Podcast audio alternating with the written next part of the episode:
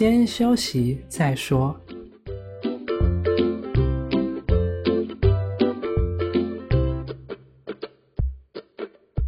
大家好，我们是先修身，我是聪聪，他是铁总。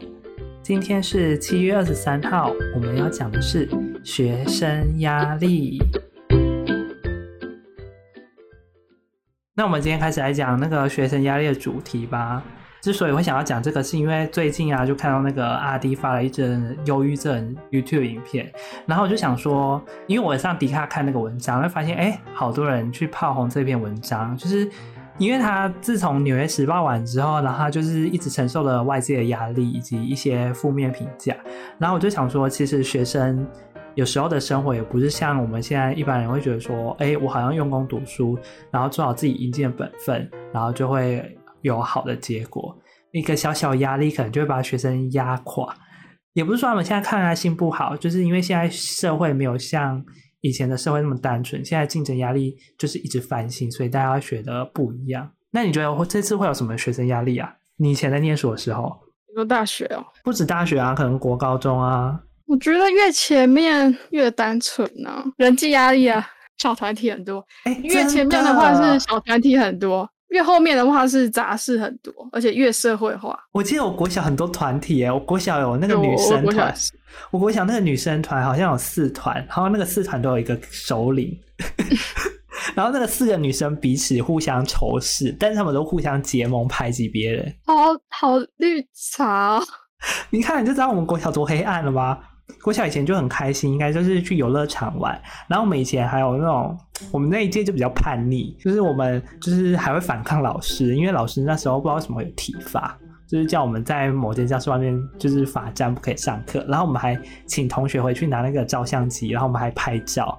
就是他上传给教育部，你看我们那时候国小生多么的疯狂哦！我不知道那时候就是我那个国小真的是，我遇过我们班真是太有主见了，我们跟其他班很不一样，然后老师都觉得我们很头疼，就是因为聪明的人很多啦。就是我觉得国小生其实人际关系很重要，因为我看以前很多人会被霸凌，哎，你们国小有人被霸凌吗？对啊，有啊。你们是因为什么原因被霸凌？毫无理由，我真的觉得很奇怪。毫无理由。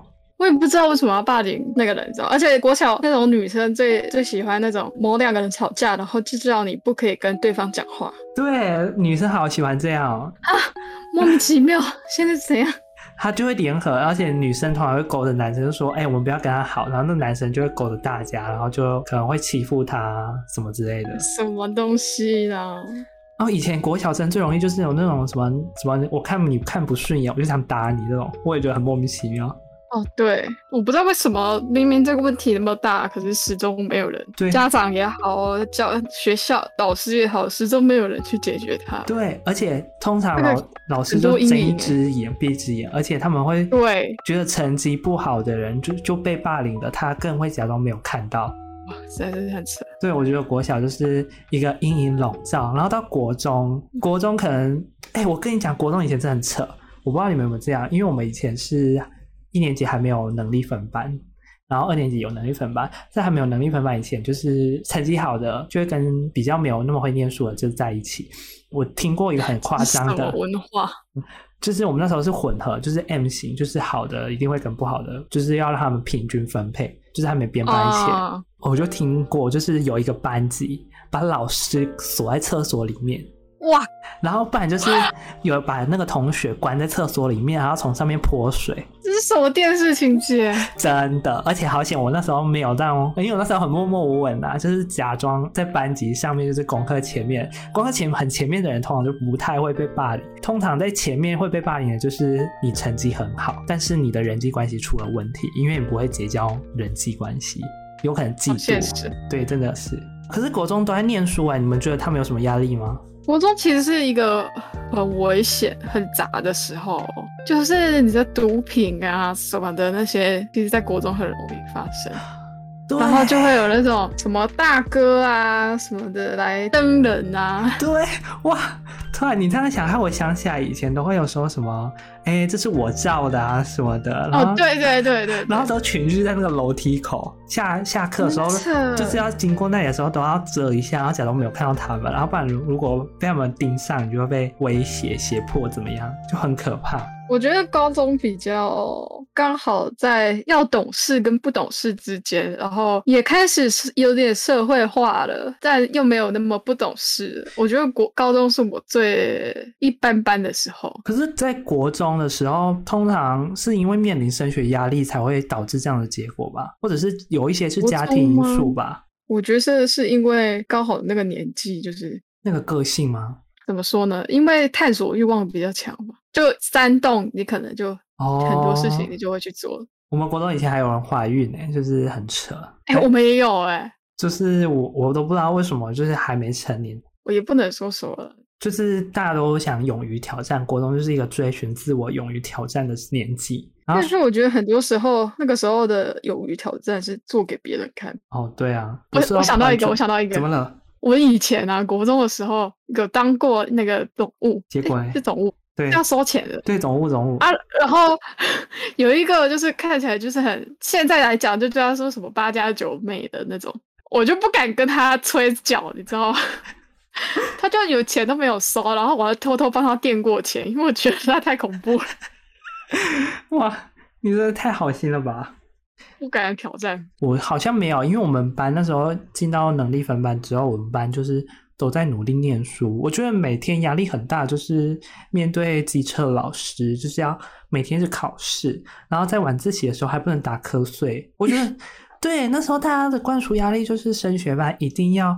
很努力的念书，而且要让学为学校争光，你知道吗？哦，对，我们有那种第九节，第九节就完全是能力分班。我们也有啊，我就有过那个，我一开始进去在最前面那个班，然后我觉得那里气氛跟我完全不搭，就是每一个人都卯起来写题目，然后每一科都感觉超强。我每次走进去，我的压力都超大的，我就觉得自己烂透了，我就不想去那个班了。反正我就给我自己掉下去。而且那时候快接近大考的时候，我就觉得哦。不要再念了，而且那时候我们班又带了 iPad Touch，那时候 iPad Touch 出世于人，然后我们每天都沉迷 iPad Touch，结果我那一个月都没有念，就会考得非常烂，然后就上了一个比较普通的高中。我觉得这个国中，这叫做揠苗助长吗？对啊，根本没有到那个地方，可是你就是用刷题的方式让你到那个地方。然后我到高中，我觉得开始念书之后，你就会发现那个效果出来了，就是揠苗助长的效果出来，你就会发现你开始跟不上别人。就是有些人是受到同才压力，然后就放弃了。对，很多人是这样。那高中哎，高中有什么压力呢？高中真的很大部分就是学业压力。除了学业，我记得除了学业之外，我觉得高中有很多奇奇怪怪的比赛。哦，对，很讨厌，超讨厌，而且还有奇奇怪怪，就是像现在教育部不是说多元学习，就多元学习要跑出了一个叫社团活动。哦可是你明明有很多时间，你除了要念书之外，又要兼顾社团活动，可是那两者可能要取舍，真的是很困难。像爱玩的人，总不可能专心在念书上面吧？因为有一些人可能就没办法定下来。欸、可是我觉得厉害的人，就高中的时候，我发现厉害的人真的很厉害，就是他们可以同时做好几件事情，对，就社团啊、学业呀、啊、科展啊，什么都去干，然后什么都做很好。我就 对，我觉得他们真的很厉害，是差别。像我们这种没办法抗压，就是有时候就会开始。什么叫没办法抗压？我们叫做，我们这个叫做。呃，生活的生活品质挑挑选品质不一样，好不好？我跟你讲，我们那时候压力大到是怎样？因为我们那时候老师很严格，我们那时候就是每天都要写周记，跟老师汇报说我们今天念了多少书，就压力大到我们必须要狂报。就是因为真的大家都要念书，就是因为每天考试就从头排到尾，没有一天是不用考，连早自修可以也可以考两科哦。哦，对对对对对，早自修塞好塞满，然后每天都还要背单字本，还要背杂志啊。对对对，好，到底还在考听力啦那些的，而且每天都要赶快念，然后如果我们没有念好的话，我们没有达到一个成绩，我们要到后面罚站，还午觉还不能睡觉，好扯啊！我觉得我们不是去念书。哎，我们是去做什么劳改还是做什么 劳改？还是说什么思想控制，你知道吗？我觉得那个学生那一段真的很痛苦，而且我们老师还会说：“哦，你怎么那么笨？到底有没有念书啊？”我们老师都会这样讲，嗯、就是他他想要透过一种反讽，就是他其实有觉得我们真的很笨啊，但是他想要透过这种方式激励我们。你是这种学生的时候，你就说啊，很笨啊，我就笨啊，不然你们不要念啊。对啊，哎、欸，可是我们有分，就是一个是。第一类组的资优班哦，对对对，然后一个是自然组的资优班，然后这两个资优班风格差很多哎。我们每次走过去那个第一类组的资优班，就是超级安静的，然后每个人都在一个疯狂的低头看书哦，就真的早自修什么的。但是走到那个自然组的资优班完全不一样，超级闹的。对对对对，就每个人都玩的超疯的。我想这两个风格差太多，超超多。可是通常都是那个就是自然组的会考比较好，不知道为什么，对，越疯越好。对。对，我觉得可能压力真的有差了，而且我们班有一个人，高中是那个社会组的，然后有一个人，他本来可以进自由班，但是他就不想去，他就觉得那个资优班的风格跟他不搭，他觉得他进去不会达到那么好的程度表现，所以我觉得他其实很懂自己可以适应在什么生活，非常的自由自在，还可以考得非常的惬意。对啊。我们也有一个是这样，就是他不想进去资优班，然后呢，他就是在普通班慢慢的生活，然后呢，最后呢，他考出来的成绩碾压所有人，他最高分。所以我觉得还是应该选择对自己适合的生活，不管在什么年纪都是。对啊，我觉得高中其实还要比很多哎，我突然想到，我们还要比整洁秩序。哦，对对对。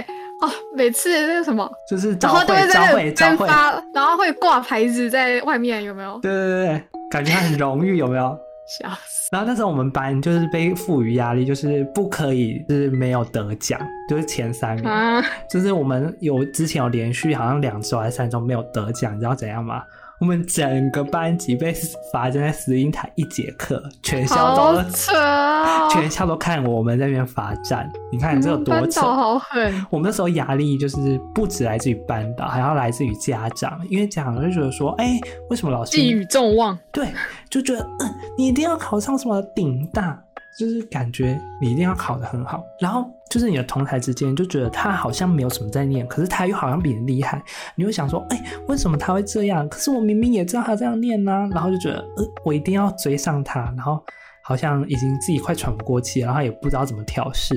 因为你看你去运动好了，因为有时候运动你可能会觉得说，哎、欸，下一节课要考试，我们那时候有时候体育课。就是有人会偷偷带那个单字下去，很多人对，就会偷偷带去背，因为怕下节考不好什么的，啊，不管什么课都偷偷来。然后我们那时候是上社会课，因为我们是自然组，所以我们就会觉得社会课比较没有那么重要。就是我们那时候主攻自然，所以我们那时候在社会课的时候，有个同学背英文单字，结果被老师抓到。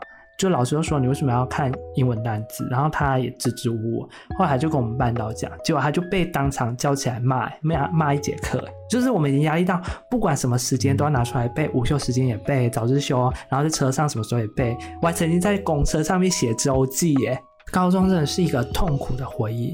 高中还有人应该会有很多。情感纠结，对，你知道恋爱刚好那个年纪，恋爱那个班导跟家长又会管，你知道吗？就叫他那种偷偷摸摸的，然后在地下恋情。你们有那种地下恋情吗？有啊，哎、啊欸，可是我有看过那种前女友跑来安慰 现任的，但是他们那个男朋友就是先交往一个，然后又交往另外一个，然后哇，我就觉得很傻眼，我就看到他们两个互相安慰的时候，我就觉得很傻眼。太渣了吧！这个情感问题也太多了吧！我不知道，我们那时候也不能禁止交往，所以我们也偷偷摸摸的，然后被发现还会被迫拆散。反正高中就是人际要过嘛，功课要过嘛，情感要过嘛，还有什么要过？比赛要过嘛。越顾越多了，我真的觉得所有学生里面最辉煌的时候就是高中吧。高中是你头脑最清晰的时候，嗯、你背完单字还是什么国文、语文常识是最丰富知识的时候。等你到大学，突然会像笨蛋一样，哇，什么都不会了，什么都忘了。这就是应试教育啊！对，考完就忘。我们再来慢慢讲好了，因为学测考完嘛，再来你会想要考职考吗？现在应该没有职考啦。等我们上这个时候，职考已经被废除了。他们指考这个月底就是最后一次啊。哦，对了，但以后的人听到就会觉得，哎，没有职考这种东西，他们就觉得职考是一个神话，你知道吗？神话。我以前都觉得考职考的人根本是神人。你有考？我考过，我不是讲很多次，我就是第一年是正常考学测啊，然后第二年就自学跑去考自然组的职考啊。会考职考都是神人啊，我就觉得职考不是人在念。反正我那时候就觉得考学测就可以测验出自己到底有没有能力考职考。指考真的是要准备三年，真是痛不欲生啊！所以学测能上就赶快上一上，你的压力就会瞬间在那个时候解放。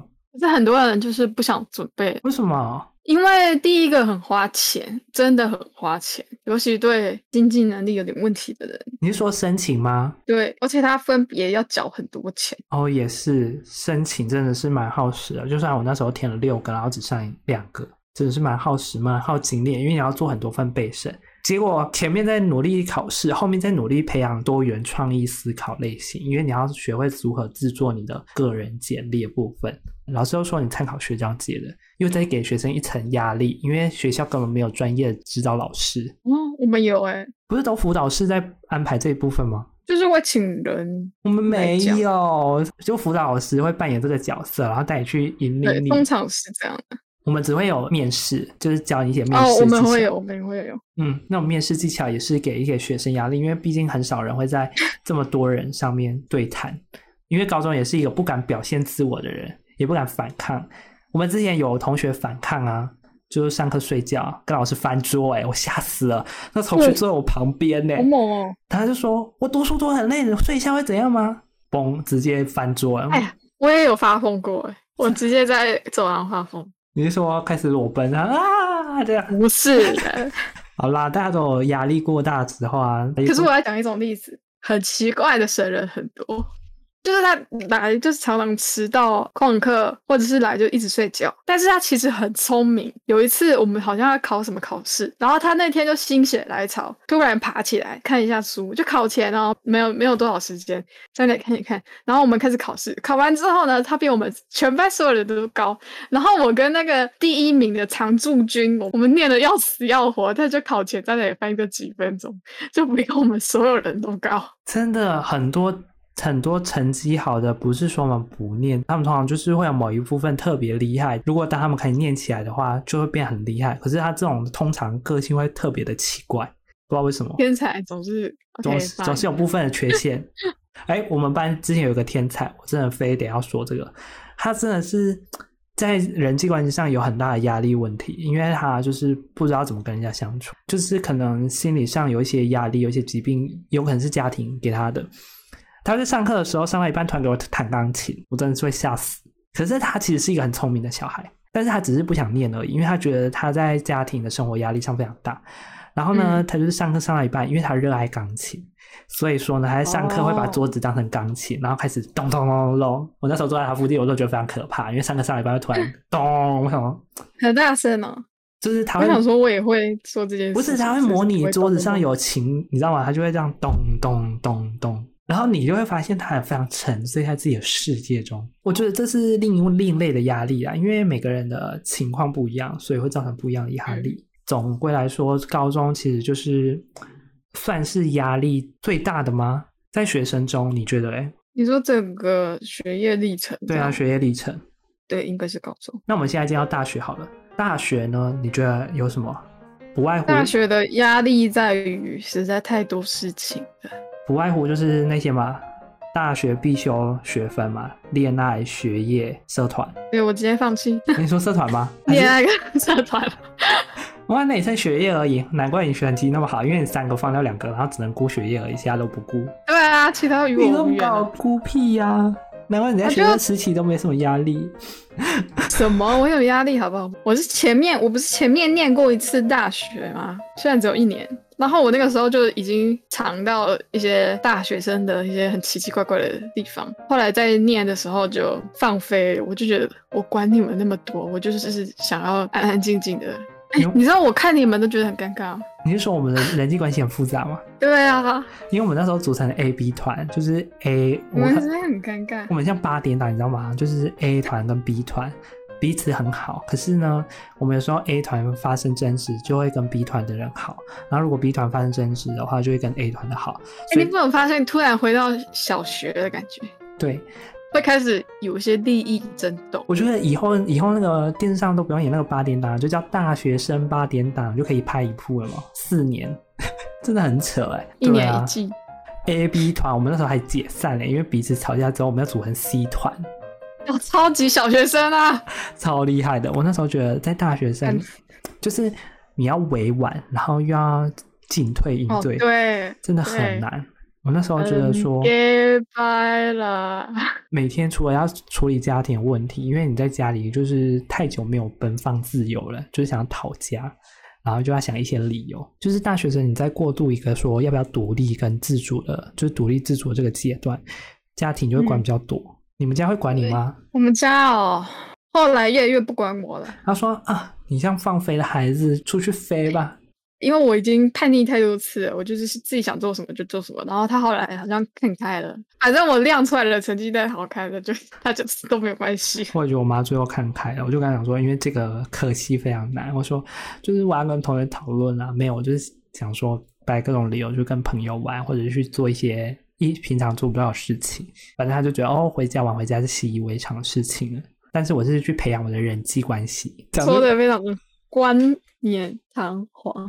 我在大学没学到什么恋爱学分，我看其他人修恋爱学分就是分分合合，很痛苦啊，就是爱来爱去爱不到，还陷害别人啊。八点档应该来拍一档大学大学生的恋爱史，大学生的情感史。那你应该没有遇过吧？我听别的系说啊，就是有那种大学一样有推甄，就是直接上学校，就是他们为了成绩不择手段呢。就是为了达到最好成绩，就会跟他那个同学说：“哎、其实今天没有考试啊，没有怎样，就是陷害他。”我听有一些很厉害的女生，就是会这样，然后她她故意说她不帮你哦，就是看你的实验做不出来，你就做不出来，他是管那是你家的事情。就是大学生有点就是，你如果没有小团体，你比较难生存，因为他觉得那是你家的事情。但是如果你有小团体，就是大家可以帮你，你知道吗？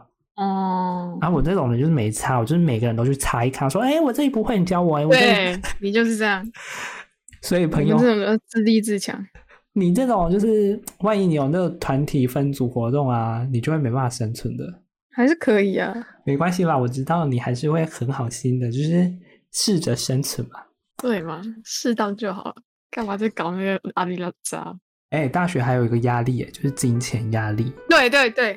开始要进入要找钱，开始要找钱，因为你没有钱，你会发现你要出去玩也不行啊。如果你没有车，要出去玩也只能坐公车啊。但是我们刚好生存在一个比较不用太多钱的城市。哦，对，而且很多人到了大学，家长是不会给帮忙的。对，因为他觉得那是你自己的事情，你应该要学会如何独立，脱离了他们该负担的时候。对，其实有时候就很矛盾啊，就是有时候家庭啊、金钱啊，或者是同台之间就彼此拉扯，你要决定哪一方，然后学生就会被夹在中间，说不，我不要这样了，然后就压力很大，因为课业又卡在其中，你又不得不顾。但是我觉得就是开始社会化了，因为出社会也是这样，很多方面你要抉择。你看现在这种发展很前面的人，他有顾好他的每一个部分吗？也没有。最多的人就是顾他的事业，就忘了他的家庭。回归本质的情绪勒索，有时候家长会给学生一些情绪勒索。家长啊，家长对啊，而且谁才是不成长的人呢？是家长。嗯，应该说我们新时代跟旧时代会有一种隔阂，所以在这种学生跟成年人方面，他们会觉得说给你一些意见，可是你会觉得说，哎，这个好像不合乎我们这个时代。他就会用他以前旧时代的东西去情感勒索你，说你一定要照我以前这个方式走。我觉得意见可以听一听啊，或许有什么东西，有什么价值观点是可以采用的，可是并不能这个方法照搬，因为真的时代不一样。还有一个很重要的问题是在，可能在亚洲社会比较严重，就是很多父母会有一种孩子是附属品的感觉，上对下的威权关系很严重。然后他们不觉得他们应该要学习，对，哇，看来你以后会对你小孩非常开明了哦。哎，如果有小孩的话，反正我就觉得，真的是在亚洲国家，在这方面，我们可能要学会慢慢去改变我们的生态。政府教育这方面，他有没有想要改变这一块？可是，可能就我们上面的家长，可能要慢慢接受这一部分，可能比较困难。毕竟他们活在以前比较久远时代。嗯说的好久远。对啊，我真的觉得有时候跟我妈沟通，就是要用一一番的论证，然后去找例证跟她说这一部分才有办法解决，你知道吗？嗯。结果说到这里，知道学生压力最大的来自哪里？家长。家庭关系，对我真的觉得家长会不会被炮轰啊？家长不进步，不学习呀、啊？家长也是要学习怎么当家长。我真的觉得这就是一种学习啦，因为活到老学到老嘛。看家长能不能改变，啊、如果不能改变，那我们就只能再等下一代慢慢的去反省而已。我觉得不能求别人改变，只能调试自己。对啊。不过，我觉得其实应该再过个二三十年，可能这个社会就会变得不一样了。我觉得。然后呢？那你觉得研究所有什么压力呢？假设你现在已经上了一所大学，上了研究所，那你觉得研究所会有什么样的压力呢？我觉得研究所有很大的压力在于，我们先不说那些学业呀、啊、研究啊，那个是很大的压力，没有错。但是我觉得更大的压力在于你未来考量。我的未来不是梦。哦，是。你这段要剪进去哦，把它剪成精华，有没有？未来口粮啊，很重啊，会不知道要干嘛。还有钱啊，钱也很重，还要跟别人比啦，从小比到大，这个学生压力从小比到大。你很气愤哦，我气愤死！我家隔壁那个谁谁谁啊，你看到没有？对对对，哎，你们那个什么表弟呀、啊，什么什么谁呀、啊，什么表妹呀、啊，我关他是谁嘞，跟我屁事。他以后又没有养你。跟那别人不知道在闹什么，啊、跟他没有什么关系。家长也不知道研究所生态，然后就说啊，读研究所也不一定有用什么的之类的，巴拉巴拉巴拉。一种是觉得读研究所没有用，一种是不知道读研究所有没有用，但是就是叫你去读就对了。对，大家都说满街都有这样，你不这样念就是失败。所以就造成现在太多的失败说师生，一堆家长觉得自己的孩子失败，可怜啊。然后他说没有赚到那么多钱，就觉得，嗯、呃，我以前的教育方针是不是错了？对，就是错了，不是那种填鸭式教育。我们现在的教育生活就是有啦，慢慢开始转向多元化。可是家长就是说，为什么要学那些东西？不能好好专心念书吗？然后就开始怪政府，对，就开始开始怪所有的教育体制什么的。他们想改变，家长不肯改变，世界也不肯改变啊！没有啦，世界也改变了。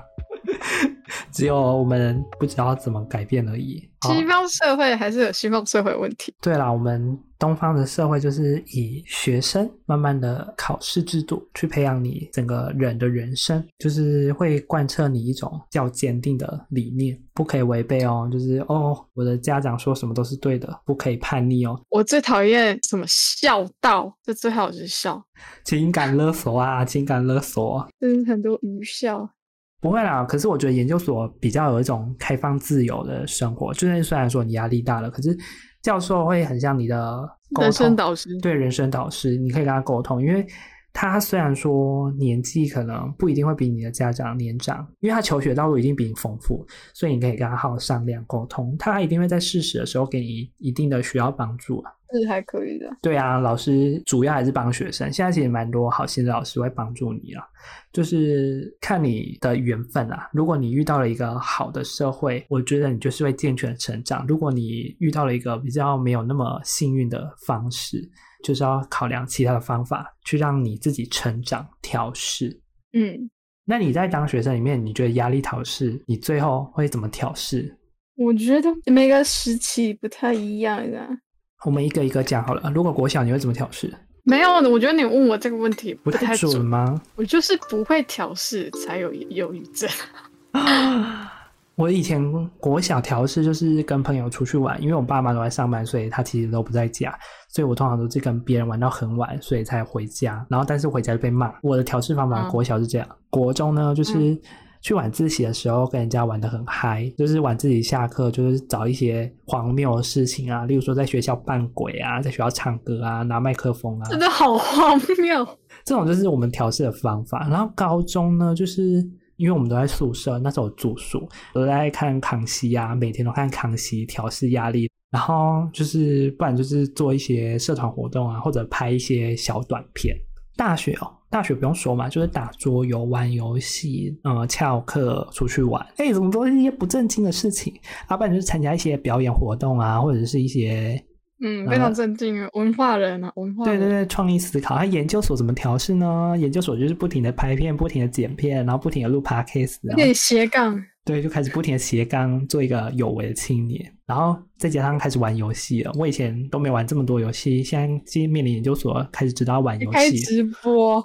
对，要开直播跟朋友玩游戏，这样就累死自己。可是我觉得过得很好玩，就是每天都过得很充实。那你或许以后可以考量这种压力释放啊。再说了。好啦，那我期望你啊，你在未来的日子，你可以找到自己适合调试的方法。或许啊，你有一天可以跟我聊啊，我就是一个性格开朗。最棒的学 呃，呃什么？你说什么意思？就是人没最棒的会讲笑话的达人。不要，我跟你聊这个。好啦，那我们今天讲到这边啦。如果有什么其他的学生压力啊，或者是你有什么过不去的门槛，也可以跟我们分享。因为我们有一些就是我们以前经历到的，都可以跟你做一些 talk talk。因为你经历的困难，或许我们都有同样的问题，就是我们以前怎么解决的，都可以跟你说。那我们今天就到这边啦，我们下次见啦，拜拜。